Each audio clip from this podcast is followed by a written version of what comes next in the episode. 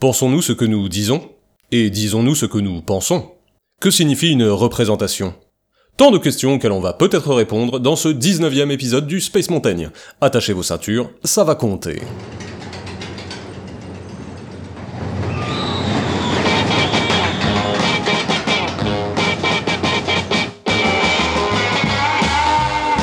Attends, c'est une prise de tête d'un autre monde D'un autre monde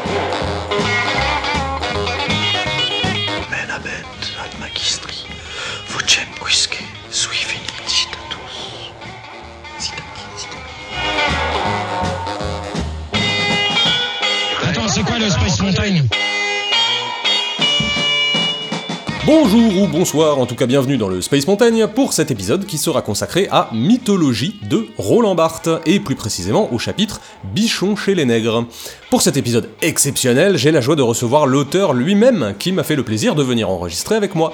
Roland Barthes, bienvenue, vous allez bien? Bien, c'est-à-dire, euh, enfin en tout cas en ce qui me concerne, ça- ok, ouais. Tout de suite, premier extrait.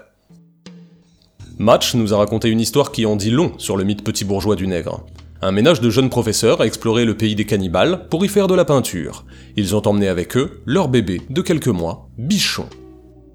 Barthes se propose donc pour ce chapitre de réfléchir sur un article du magazine Match. Alors pour ceux qui ignorent l'impact monstrueux que le journal pouvait avoir à l'époque, hein, euh, imaginez Closer hier ou Hanouna aujourd'hui. hein. Donc cet article donc, qui nous raconte l'aventure incroyable du couple Fievé, deux professeurs et peintres amateurs, et de leur petit bébé, dans un dangereux pays plein de noirs. Une histoire qui s'annonce riche en sentiments contrastés, hein, mais n'anticipons pas. On s'est beaucoup extasié sur le courage des parents et de l'enfant. D'abord, il n'y a rien de plus irritant qu'un héroïsme sans objet. C'est une situation grave, pour une société, que de se mettre à développer gratuitement les formes de ses vertus. Si les dangers courus par le jeune bichon étaient réels, il était proprement stupide de les lui imposer, sous le seul prétexte d'aller faire du dessin en Afrique. Il est encore plus condamnable de faire passer cette stupidité pour une belle audace. On voit comment fonctionne ici le courage, c'est un acte formel et creux. Plus il est immotivé, plus il inspire de respect. On est en pleine civilisation scout, où le code des sentiments et des valeurs est complètement détaché des problèmes concrets de solidarité ou de progrès. Alors, Barthes formule ici ce que nous pensions déjà tous, hein, aller rien faire ailleurs n'est pas une forme de courage. Dire qu'en plus on le fait en étant guetté par les lions et les cannibales, c'est ajouter une, surcouche de danger à un récit qui en faisait déjà trop. hein. Mais en plus de cela, comme il le pointe, il est encore plus énervant d'associer des conduites vertueuses à des poursuites orgueilleuses. Car, bah, en l'espèce, ce couple et son enfant n'apportent rien à personne, euh, sinon à eux. Ils se mettent en position d'aventuriers en terre sauvage, en accompagnant leur, leur démarche d'aucune autre chose que leur plaisir égoïste. Je vous demande bien où est le courage, hein, et pourquoi faire? Mais, en plus de cela, l'article donne un supplément d'âme à leur épopée, en la parant d'audace, là où il n'y a guère plus qu'un safari vacances de néocolons bouffis d'arrogance. Mais bien sûr, ce n'est que le début. On a déjà deviné l'image du nègre qui se profile derrière ce petit roman bien tonique. D'abord, il fait peur, il est cannibale. Et si l'on trouve Bichon héroïque, c'est qu'il risque en fait d'être mangé. Sans la présence implicite de ce risque, l'histoire perdrait toute vertu de choc, le lecteur n'aurait pas peur. Aussi, les confrontations sont multipliées où l'enfant blanc est seul, abandonné, insouciant, et exposé dans un cercle de noirs potentiellement menaçant. À chaque image, on doit frémir de ce qui aurait pu arriver. On ne le précise jamais, la narration est objective, mais en fait, elle repose sur la collusion pathétique de la chair blanche et de la peau noire, de l'innocence et de la cruauté, de la spiritualité et de la magie. La belle enchaîne la bête. Daniel se fait lécher par les lions. La civilisation de l'âme soumet la barbarie de l'instinct. Et c'est de l'analyse de ce reportage que Barthes souhaite tirer son exposé. Alors, qu'est-ce qui nous est présenté? En bref, la concussion de deux mondes. Une famille civilisée et une terre de sauvages. Ce que l'on peut immédiatement distinguer, c'est la facilité des représentations qui sont utilisées. C'est ce qu'il appelle des signifiants. La, la blondeur du petit bichon face à l'obscurité des autochtones. Et euh, évidemment, cette blancheur aura raison de la, cruauté des Noirs, qui finiront par comprendre que leur salut passe par euh, la lumière, par euh, la patrie, et par les œufs mimosa à la cantine du Crous. Il semble impossible, engoncé que nous sommes dans nos représentations, de pouvoir considérer une altérité qui ne soit pas une caricature. Et par caricature, il faut comprendre autant euh, sauvage que euh, civilisé, hein, que moderne ou que euh, oriental. Ah oui, parce que je l'avais pas précisé, mais si vous n'avez toujours pas compris où se déroulait le voyage, c'est normal. Hein. Bart note justement, à un autre moment, une contrée située d'ailleurs très vaguement et donnée surtout comme le pays des nègres rouges, sorte de lieu romanesque dont on atténue, sans en avoir l'air, les caractères trop réels, mais dont le nom légendaire propose déjà une ambiguïté terrifiante entre la couleur de leur teinture et le sang humain qu'on est censé y boire. Le pays des nègres rouges est un nom légendaire. C'est intéressant. Hein c'est encore une fois un, signifiant fort qui renvoie, comme il l'écrit, à tout un tas de, sous-entendus que les lecteurs de match interpréteront immédiatement.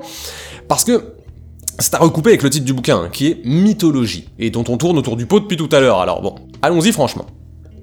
L'astuce profonde de l'opération Bichon, c'est de donner à voir le monde nègre par les yeux de l'enfant blanc. Tout y a évidemment l'apparence d'un guignol, Or, comme cette réduction recouvre très exactement l'image que le sens commun se fait des arts et des coutumes exotiques, voilà le lecteur de match confirmé dans sa vision infantile, installé un peu plus dans cette impuissance à imaginer autrui. Au fond, le nègre n'a pas de vie pleine et autonome, c'est un objet bizarre. Il est réduit à une fonction parasite, celle de distraire les hommes blancs par son baroque vaguement menaçant. L'Afrique, c'est un guignol un peu dangereux. Et cette phrase est à tomber par terre. Euh, L'Afrique, c'est un guignol un peu dangereux. C'est ce que vit euh, le, couple euh, Fievé, en tout cas. Hein. Ils assistent à un spectacle de marionnettes en un peu plus risqué. Mais bon, pour raccrocher nos wagons, et pour comprendre ce que Bart dit là, je vous demanderai de considérer le théâtre de Guignol comme un mythe. Parce que je vous rappelle que nous parlons de mythe. Hein. Et que par mythe, nous n'entendons pas simplement Sisyphe et Parvati, Babel ou Cocopelli, mais aussi Guignol. Barthes considère, euh, comme il l'écrit plus loin, le mythe comme un mode de signification. Pour lui, le mythe, c'est un véhicule. C'est un médium qui permet aux humains de communiquer des représentations par un système de communication. Et dans ce reportage de, match, bah on est en plein dedans. L'intérêt du papier n'est pas de nous apporter des informations sur la population croisée par les, époux fiévés et, et leurs gamins, c'est de nous apporter une histoire rassurante, basée sur un mythe partagé, qui viendra conforter notre absence d'empathie et d'altérité. Hein. Il faut pas se tromper sur les différentes fonctions de la vérité. Ici, Barthes est très clair, le but n'est pas d'apporter de l'exactitude, mais du récit. Les Noirs sont des personnages-fonctions, de, de, grotesques figures animées pour égayer ou effrayer le lecteur et la lectrice, qui, eux, s'identifient aux parents de Bichon. Et c'est bien normal, hein. match tire pour la France, pas pour euh, la noirie. Le récit n'est pas conditionné par la vérité. Ou plutôt, la vérité du récit n'entre pas en contradiction avec le monde, parce que le mythe est un récit, et que le récit est un mythe. Il possède, de ce fait, sa propre vérité. Mais bon, il va nous le dire bien plus brillamment que moi juste après. Et maintenant, si l'on veut bien mettre en regard de cette imagerie générale les efforts des ethnologues pour démystifier le fait nègre, les précautions rigoureuses qu'ils observent déjà depuis fort longtemps lorsqu'ils sont obligés de manier ces notions ambiguës de primitif ou de archaïque, la probité intellectuelle d'hommes comme Mauss, Lévi-Strauss ou le roi Gourand, aux prises avec de vieux termes raciaux camouflés, on comprendra mieux l'une de nos servitudes majeures, le divorce accablant de la connaissance et de la mythologie.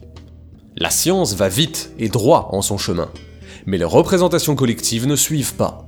Elles sont des siècles en arrière, maintenues stagnantes dans l'erreur par le pouvoir, la grande presse et les valeurs d'ordre.